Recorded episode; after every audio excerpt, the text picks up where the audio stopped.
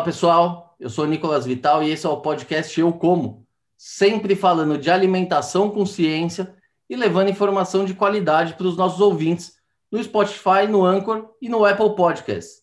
E também em vídeo no nosso canal do YouTube. Já segue a gente? Se ainda não segue, não se esqueça de se inscrever nos nossos canais. Muito bem, pessoal. Hoje nós vamos falar sobre o desafio de produzir alimentos em quantidade com o mínimo impacto possível sobre o meio ambiente e ainda sem deixar de lado os aspectos sociais. Será que isso é possível? É claro que é possível. Por mais que ainda existam fazendeiros com uma mentalidade ultrapassada, a nova geração de líderes do agronegócio já entendeu a importância da sustentabilidade na produção, o que vem revolucionando a agropecuária brasileira.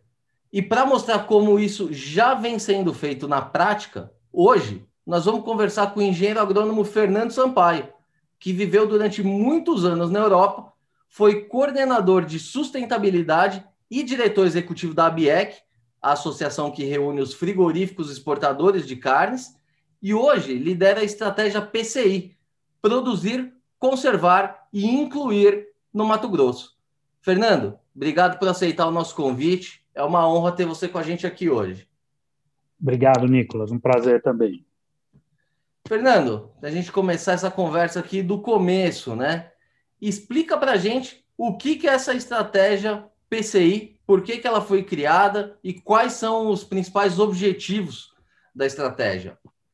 Bom, a PCI ela é uma iniciativa do Estado de Mato Grosso, né? não só do governo, mas ela envolve produtores, envolve empresas, envolve a sociedade civil aqui no Estado. É, ela traz para o Estado essa visão de longo prazo né, de uso eficiente do seu território. O que a gente está falando? A gente está falando que a gente consegue equilibrar essas três coisas aqui no estado: produzir, conservar e incluir. Né? O Mato Grosso é hoje um grande produtor commodities, né? o primeiro produtor do Brasil de soja, de milho, de algodão, de carne. Uh, ele é também é, é um território muito grande, né? O Mato Grosso tem o tamanho da França e da Alemanha juntos e ainda tem uh, 60, mais de 60% do seu território preservado, né? Ainda com vegetação nativa e ao mesmo tempo né, também é o lar aí de, de, de 43 etnias indígenas diferentes, tem uh, ah, 89 mil estabelecimentos da agricultura familiar aqui no estado. Como é que a gente faz para fazer essas populações participarem desse processo de desenvolvimento? Então, a PCI nasceu é, para dar esse horizonte. Né? Onde é que a gente quer chegar? A gente quer ampliar a produção, ao mesmo tempo conservar o que tem que ser conservado e incluir essas populações aí uh, no processo de desenvolvimento. E aí você junta os esforços públicos, privados e da sociedade civil para conseguir fazer isso. Né? Ninguém consegue resolver os problemas todos sozinho. Então a gente precisa é, é, unir esforços né, de todo mundo, uh, trazer investimentos para o Estado e avançar nessas metas de, de desenvolvimento.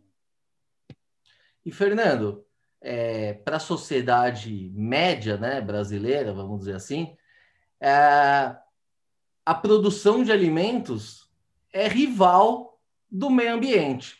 Né? Já que o pessoal quer produzir cada vez mais, ele precisa ampliar as áreas, e para ampliar essas áreas ele precisa acabar derrubando aí a, a, as matas nativas, e aí no Mato Grosso também existe uma, uma dificuldade extra, né? principalmente aí no, no Nortão, que que, que já é considerada Amazônia legal, então é uma área, enfim, sensível, né? E que está sob os holofotes. Como é que tem sido essa conversa com os produtores no sentido de, de conscientizar uh, esse pessoal da importância da, da preservação, de produzir sim, que é muito importante, mas também em preservar o meio ambiente? Como é que tem sido essa conversa?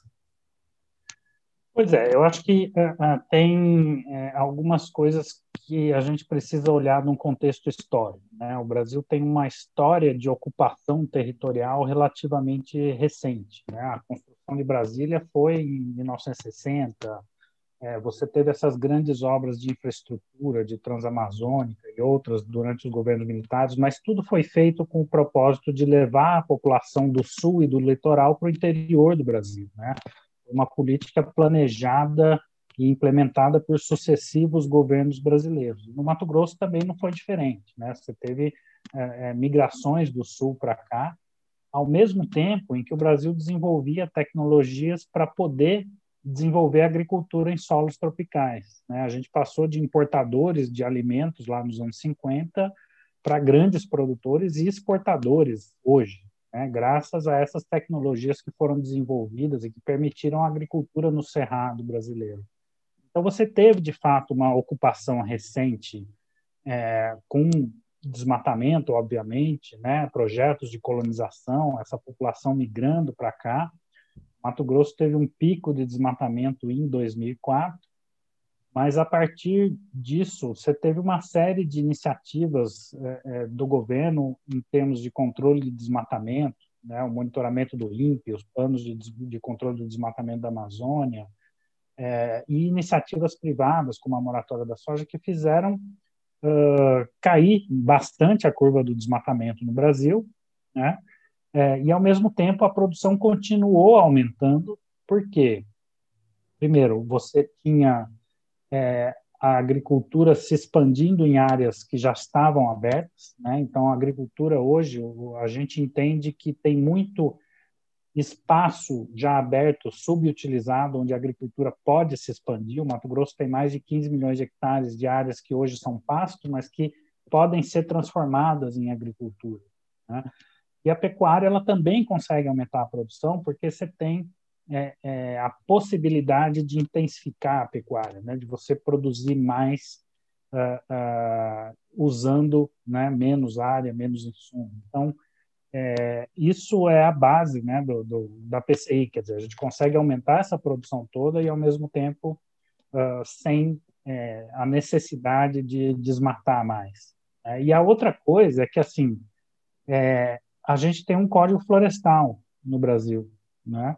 E por força da legislação do Código Florestal, esse mesmo produtor que está lá, né, que veio para cá, né, ele também se tornou um conservacionista. Hoje, a maior parte das florestas de Mato Grosso estão dentro de propriedades privadas, onde o produtor ele tem essa responsabilidade de cuidar dessa vegetação e ele gera um benefício que é para a sociedade como um todo. Né? É, então, essa é a, a, realidade que a gente tem hoje. Né? Aquela curva do desmatamento caiu bastante, os produtores hoje também são responsáveis pela conservação, e a tecnologia tem feito o processo produtivo melhorar cada vez mais. E, Fernando, uh, lembrando né, que sustentabilidade não é só cuidar da árvore, né, do meio ambiente, é, é todo aquele triângulo, né, tem que ser economicamente viável e também tem a parte social da história. Como, quais são as principais estratégias nesse âmbito social para incluir de fato as pessoas? Qual que é o público? É o indígena? É, que, quem é o público a ser incluído nesse, no, no, na estratégia? Então, esse é um dado interessante de ser olhado, Nicolas. Quando você pega o exemplo do, do Mato Grosso, né? o Mato Grosso tem 141 municípios mas você tem mais da metade do PIB que sai de 20 municípios só, é onde a agricultura está concentrada, né? que é onde você gera, de fato, renda é, é, e gera oportunidades também, né? porque ali a agricultura movimenta desde o posto de gasolina até a padaria, até a loja de máquinas, né? Você cria, você consegue diversificar a economia a partir da, da, da, da agricultura. Você tem é, municípios né, estão à margem desse processo, e por um lado também né, são municípios que têm muita floresta ainda, e hoje, tipo, a ideia de desenvolvimento nessas regiões é eu vou desmatar tudo e plantar soja, né? Porque é o que dá dinheiro, isso é o que está na, na, cabeça das pessoas, né? Só que, primeiro, em nem todo lugar isso é possível, né? Tem lugares que simplesmente você não tem aptidão, né? Tem lugares é, é, onde a soja não consegue se expandir e onde não precisa desmatar, como eu falei, né? Você tem área de sobra em pastagem para transformar em agricultura. Como é que a gente enxerga esse processo de inclusão? A gente está estudando né, oportunidades em outras cadeias produtivas que também sejam capazes de gerar emprego e renda para essas populações, né? onde tem uma presença muito grande da agricultura familiar também e de povos indígenas. Então, você tem cadeias da sociobiodiversidade, por exemplo, aqui no noroeste do Mato Grosso, tem a cadeia da castanha, você tem oportunidades, né? a gente conhece cooperativas ali que têm grandes contratos para castanha, para óleo, para outros produtos. É, você tem ah, o manejo florestal sustentável, né, que é uma forma de você explorar a madeira nativa sem destruir a floresta. Você consegue fazer isso, né, extrair a madeira deixando a floresta em pé. Então, você cria uma economia florestal a partir do, do, do manejo. Uh, você tem oportunidades em cadeias como o cacau, por exemplo, que é uma cadeia típica da agricultura familiar, porque você precisa de uma mão de obra ali, de áreas pequenas para poder cuidar, né? ela demanda muita mão de obra, mas o produtor hoje que tem uma pecuária extensiva, você restaura parte da área dele com cacau, você dobra a renda desse produtor, né? e de quebra reflorestando ainda uma área que ele tem. Né? O cacau é uma planta amazônica e o Brasil está importando 60 mil toneladas de cacau por ano. Quer dizer, você tem oportunidades de negócio. Né? É, você tem oportunidades na intensificação da pecuária nesses municípios, porque muitas vezes a pecuária é a atividade predominante consegue produzir muito mais com o que já tem lá. Né? Existe um gap gigante ainda na pecuária de produtividade e você investir em assistência técnica, né? melhorar o acesso a crédito, tudo isso pode melhorar a geração de emprego e renda a partir da pecuária, é, incluindo o leite também, que é muito importante aqui para a agricultura familiar. Mato Grosso uh, exporta soja, algodão, né, mas importa frutas e legumes do CEAGESP de São Paulo, né, enquanto você tem aqui um monte de famílias que poderia estar produzindo isso, né, a cadeia da piscicultura também. Então, a ideia é identificar as oportunidades né, nessas outras cadeias, onde você possa promover um desenvolvimento sustentável dessas regiões a partir dessas oportunidades e, com isso, incluir né, essas famílias da, que estão na agricultura familiar e também os indígenas que também estão, né, têm suas cadeias produtivas também. E na prática, qual que é o papel do PCI? É, é identificar, é estruturar, é levar conhecimento pessoal, Entra a parte de financiamento também. Qual que é o papel do PCI nessa? Então, eu acho que um, um, primeiro grande papel é assim, é essa, é essa visão de longo prazo, né? esse horizonte para todo mundo. Então, a, a, ideia da PCI é nós temos um conjunto de metas e aí tanto o governo como o setor privado estão colaborando para a gente avançar nessas metas. Quais são as ações do governo? Ah, o governo tem um plano de controle do desmatamento que está sendo posto em prática.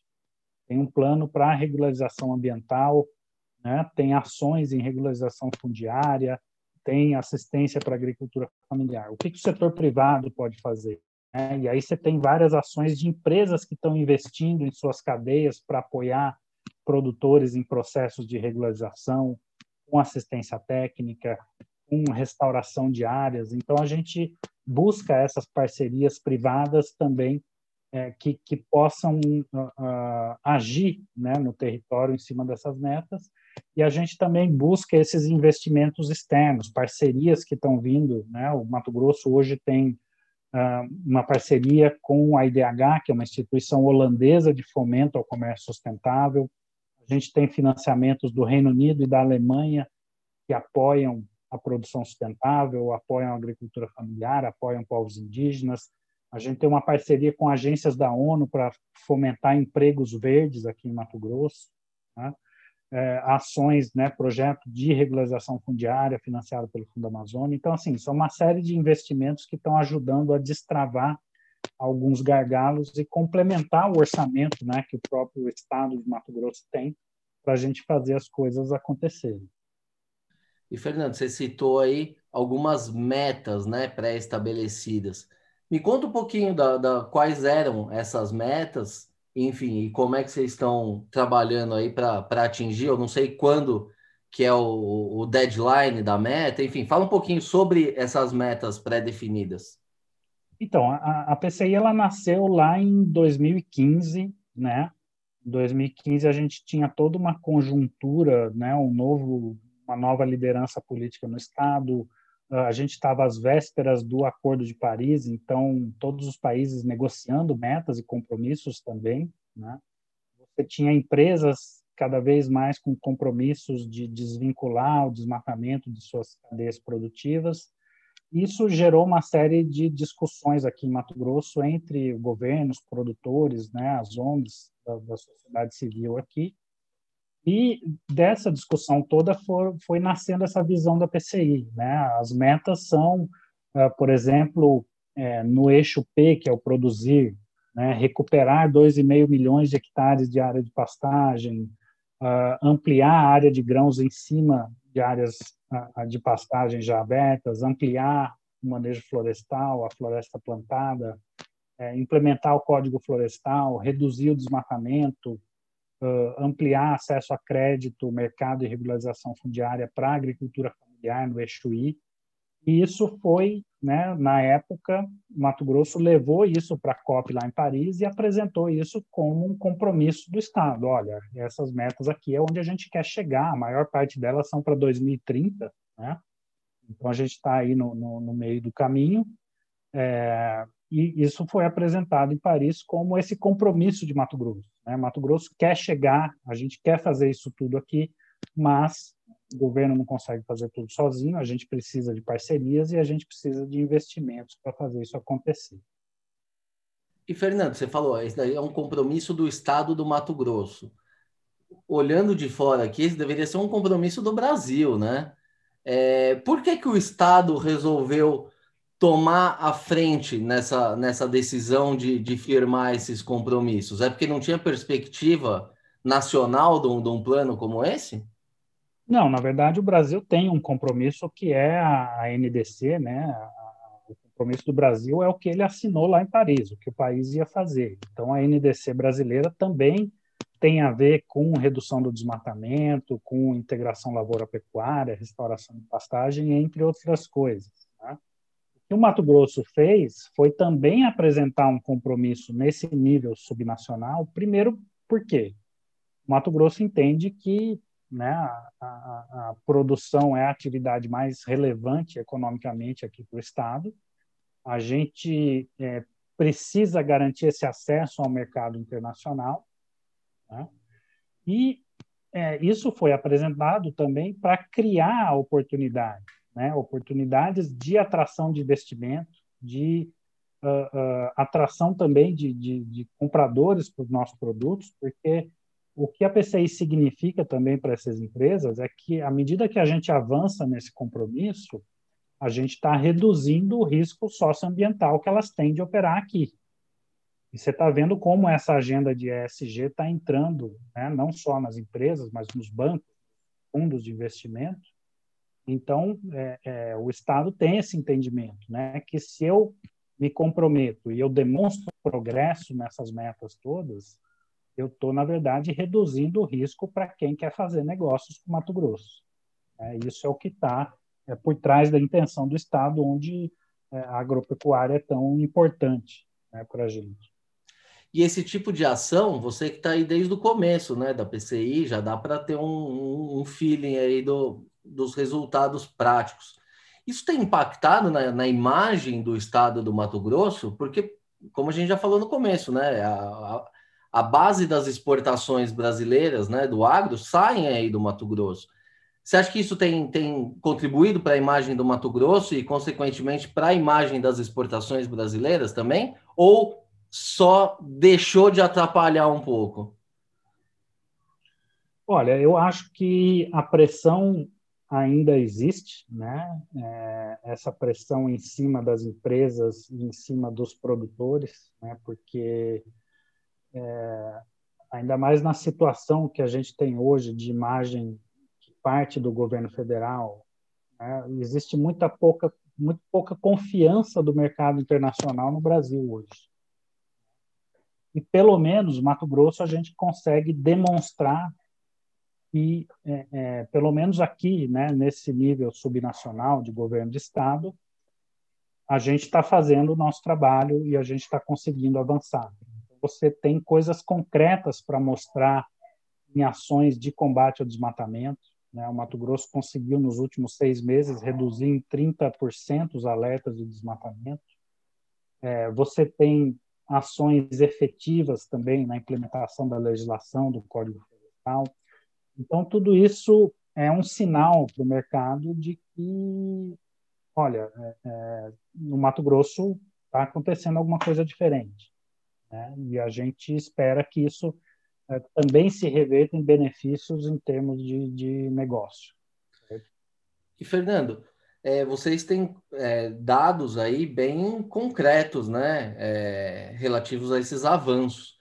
Por que, que a, a, a, sociedade ainda tem dificuldade em entender isso? Existe um problema de comunicação? Porque você está falando aí, o, o, desmatamento foi reduzido em 30%, várias, várias coisas avançaram. Mas quando a gente abre o jornal aqui, é a Amazônia está queimando, estão é, tá, desmatando tudo para plantar soja.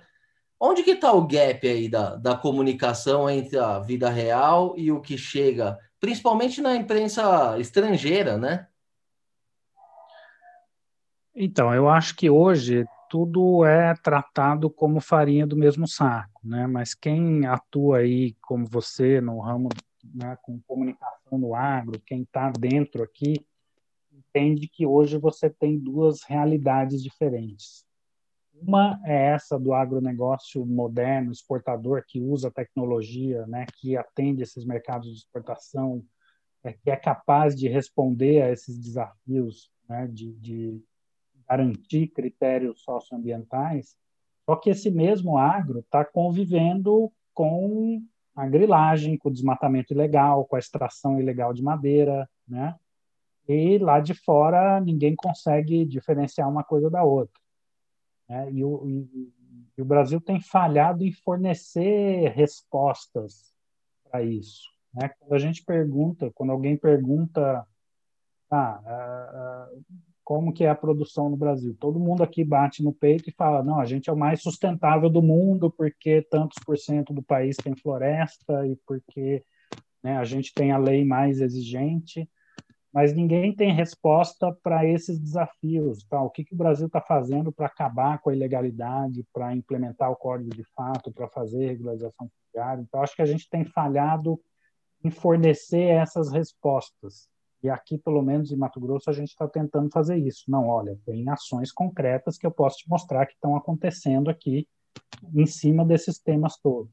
Né? Então, acho que essa é a grande dificuldade da gente conseguir demonstrar é, é, que essa o que acontece, principalmente nessas, nessa fronteira agrícola, né, é diferente da, da realidade da maior parte do agro do país.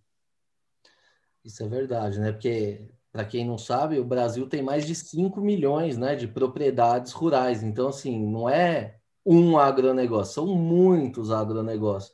Todo mundo tem a ideia, né, aproveitando o gancho, de que aí no, no Mato Grosso só tem latifundiário, né? Fazendas gigantescas.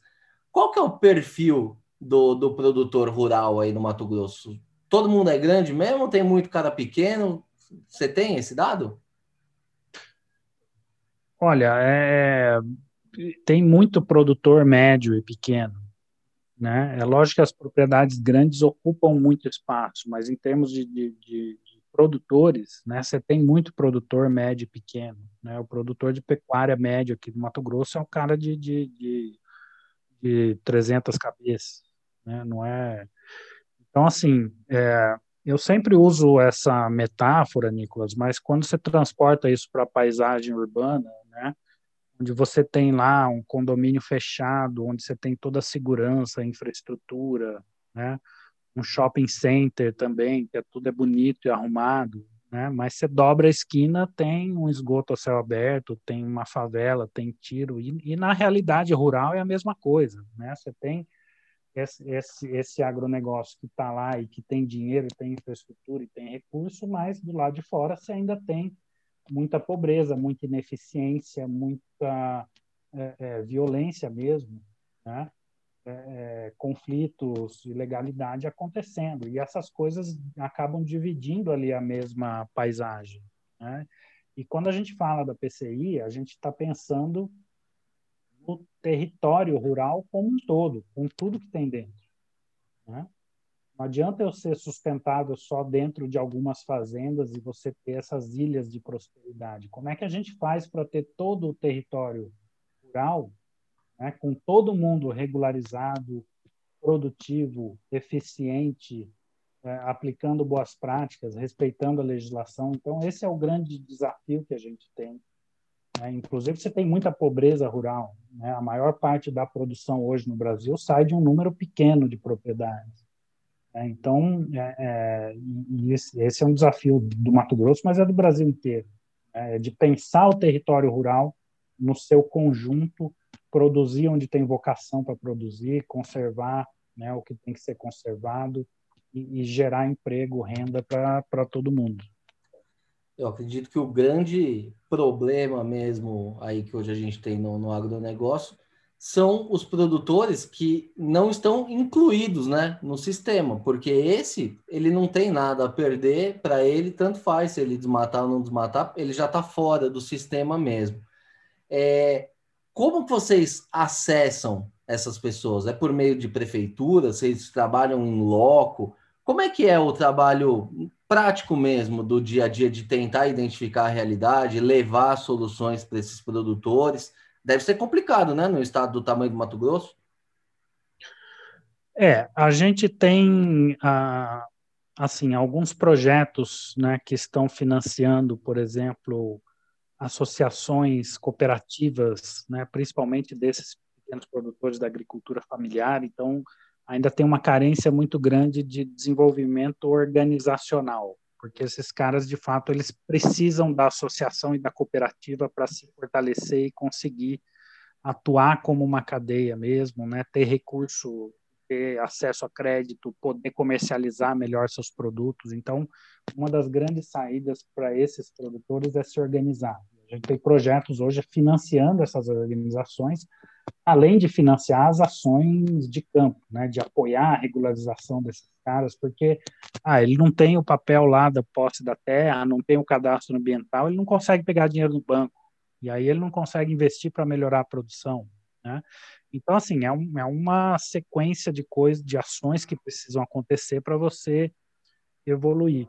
Mas a gente também tem atuado com alguns municípios, né, para que esses municípios também comecem a olhar o seu território rural, identificar oportunidades é, é, que existem ali, né, quais são as cadeias importantes que existem ali, oportunidade de negócio que tem, como é que a gente faz para atrair é, investimento para esses negócios, mas de fato é um, é um trabalho complexo num território gigante. Né? A gente tem avançado em algumas frentes, é, tem vários projetos de campo acontecendo de apoio a esses produtores, principalmente com assistência técnica, uh, mas a ideia é que é, a gente precisa criar maneiras de ter um fluxo permanente de investimento entrando no território. Né? Uma das maneiras que a gente está enxergando no futuro de fazer isso é o mercado de carbono. Ou seja, eu tenho um território onde você está reduzindo emissões porque você está reduzindo o desmatamento, aplicando boas práticas produtivas. Como é que essa redução de emissões de carbono pode se reverter em benefício para quem está fazendo isso? E esse é o grande desafio futuro que a gente tenha de colocar isso para funcionar. É o, é o tal do pagamento por serviços ambientais. Exato. E, assim, apesar disso ainda estar tá sendo discutido nos acordos internacionais de COP, né, você vê no setor privado mesmo as empresas já embutindo isso nas, nas, na, nos seus modelos de negócio. Né? Hoje você vai lá na Holanda abastecer num posto da Shell, você tem a opção lá de ter, abastecer com uma gasolina carbono neutro. Você vai pagar um centavo a mais. Esse centavo a mais, a Shell está comprando de carbono em algum lugar do mundo que tem floresta. Né? Isso está entrando não só nas grandes petroleiras, empresas de energia, né? É, você tem o exemplo da Bayer, por exemplo, né, que é uma fornecedora de insumos para a agricultura, onde ela também está pagando por esse carbono do agricultor que aplica boas práticas, é, e várias outras que estão pensando, tá, como é que eu boto isso? Né? E aí o setor privado tem essa tendência de avançar mais rápido ainda do que enquanto negociações todas estão estão uh, tomando forma ainda. Né? Mas esse dinheiro já está chegando na, no, na mão do produtor brasileiro ou, ou ainda não?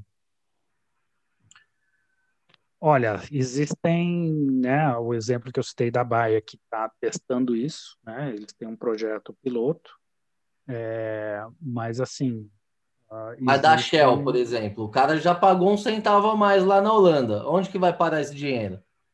Então, a Shell tem é, é, porque assim uma coisa é, é, tem vários mercados de carbono né? uma coisa é o RED que é o dinheiro do carbono aqui do, do desmatamento do Mato Grosso se eu reduzir o desmatamento eu gero créditos de redução de emissões né?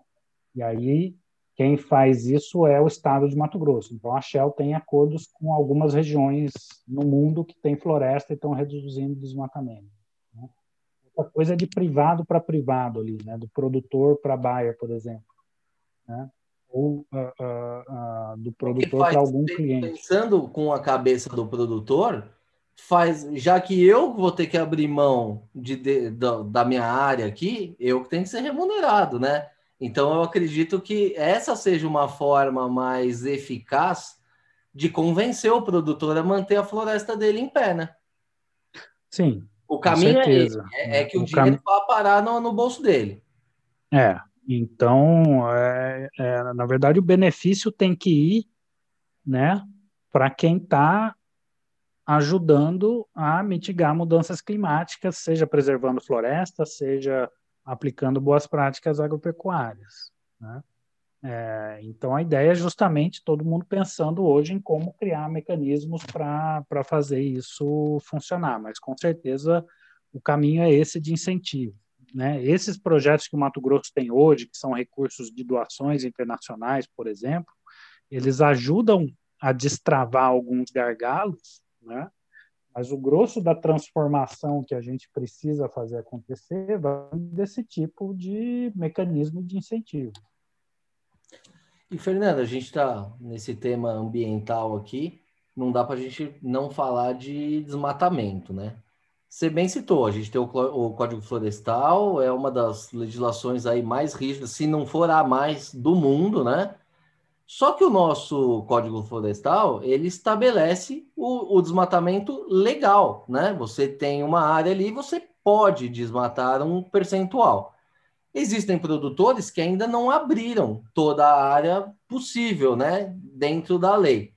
E ao mesmo tempo existe um movimento para não derrubar mais. Como é que fica isso? Qual que é a é posição do, do PCI em relação a esse tema do desmatamento legal? Como é que vocês enxergam isso? Bom, eu acho que é bem simples, né? Desmatamento ilegal não tem jeito. Você trata isso com comando e controle, né? Fiscalização, fiscalização de uma forma eficiente. Você tem melhorado os sistemas de alerta de desmatamento. Então, diariamente hoje a gente enxerga onde está o desmatamento é, e o que precisa ser feito para, né? A gente consegue pegar o desmatamento no começo, não depois que ele já aconteceu, como era, como era antes. Por isso que a gente está conseguindo reduzir o desmatamento. Agora, o desmatamento legal, você vai ter que é, é, negociar com isso à base de incentivos. Né? É, mas o que a gente tem falado, Nicolas, é que o que a gente percebe né, no mercado é que criou-se essa premissa de que um produto sustentável é um produto desmatamento zero. Né? Então, só é sustentável se for desmatamento zero. Né? E isso gera um conflito muito grande com os produtores por conta disso que você já falou. O cara já tem um peso ali muito grande, que é o Código Florestal, onde ele tem todo o custo e não recebe benefício nenhum. Né? E aí você vai lá e de quebra né, impede ele de abrir áreas é, que são dele, que são privadas. Né? E, e, o produtor simplesmente entende isso como um confisco de propriedade. Então, essa imposição né, gerou e tem gerado muito conflito em, na, dentro de cada cadeia produtiva, seja na soja, na carne ou em outros produtos. Né? Como é que a gente enxerga isso? É por isso que eu falei para você que a, a PCI ela enxerga, é, a gente está falando não de carne sustentável ou de soja sustentável, a gente está falando de um território sustentável. Né? Como é que eu faço para ter o Mato Grosso sustentável? E partindo de coisas que são consensuais. Acabar com o desmatamento ilegal, que é hoje 90% do desmatamento em Mato Grosso é ilegal, de qualquer maneira. Implementar o código, então você vai ter áreas sendo restauradas, né? e criar mecanismos de compensação para o desmatamento legal. Se eu só acabar com o ilegal e implementar o código, eu já vou estar muito próximo num cenário de desmatamento zero. Né? E é isso que a gente quer mostrar para o mercado. Né? Então, você tem de um lado um monte de empresas que têm compromissos de ter né, cadeias de fornecimento sustentáveis, e aqui desse lado você tem regiões que estão comprometidas em avançar nessa sustentabilidade, e o que a gente quer é ligar uma coisa com a outra. Então a gente está dizendo, olha, comprem seus produtos no Mato Grosso, porque é uma região que está tentando fazer a coisa certa. Né? E a gente vai chegar num ponto onde dentro dessa região você vai ter um equilíbrio ali é, desse desmatamento, mesmo que você tenha desmatamento legal acontecendo, você vai ter áreas sendo restauradas, né? Então você vai ter é, é, e vai chegar num ponto em que né, você vai ter esse desmatamento zero, mas isso precisa ser uh, esse caminho. Né? Não adianta você chegar e impor isso de uma vez que você vai criar conflito, excluir um monte de gente e não vai resolver nada. Mas o que a gente vê hoje, né, infelizmente, são grandes corporações aí, né, empresas poderosas, multinacionais, que firmam esses compromissos, né, do desmatamento zero e ignoram simplesmente a legislação. É... Será que isso é uma tendência, outras empresas podem aderir, porque se a moda pega, é, aí eles vão atropelar a legislação brasileira. Não, não é isso? Ou, ou, ou, esse pessoal começa a se conscientizar também que existe uma legislação que já é, é o suficiente para cumprir, pelo menos, esse, esses tratos? Então, na verdade, é o que já está acontecendo, né? Você vê todo ano novas empresas assumindo compromisso e depois o cara vai pensar como é que ele vai pôr aquilo em prática. Né?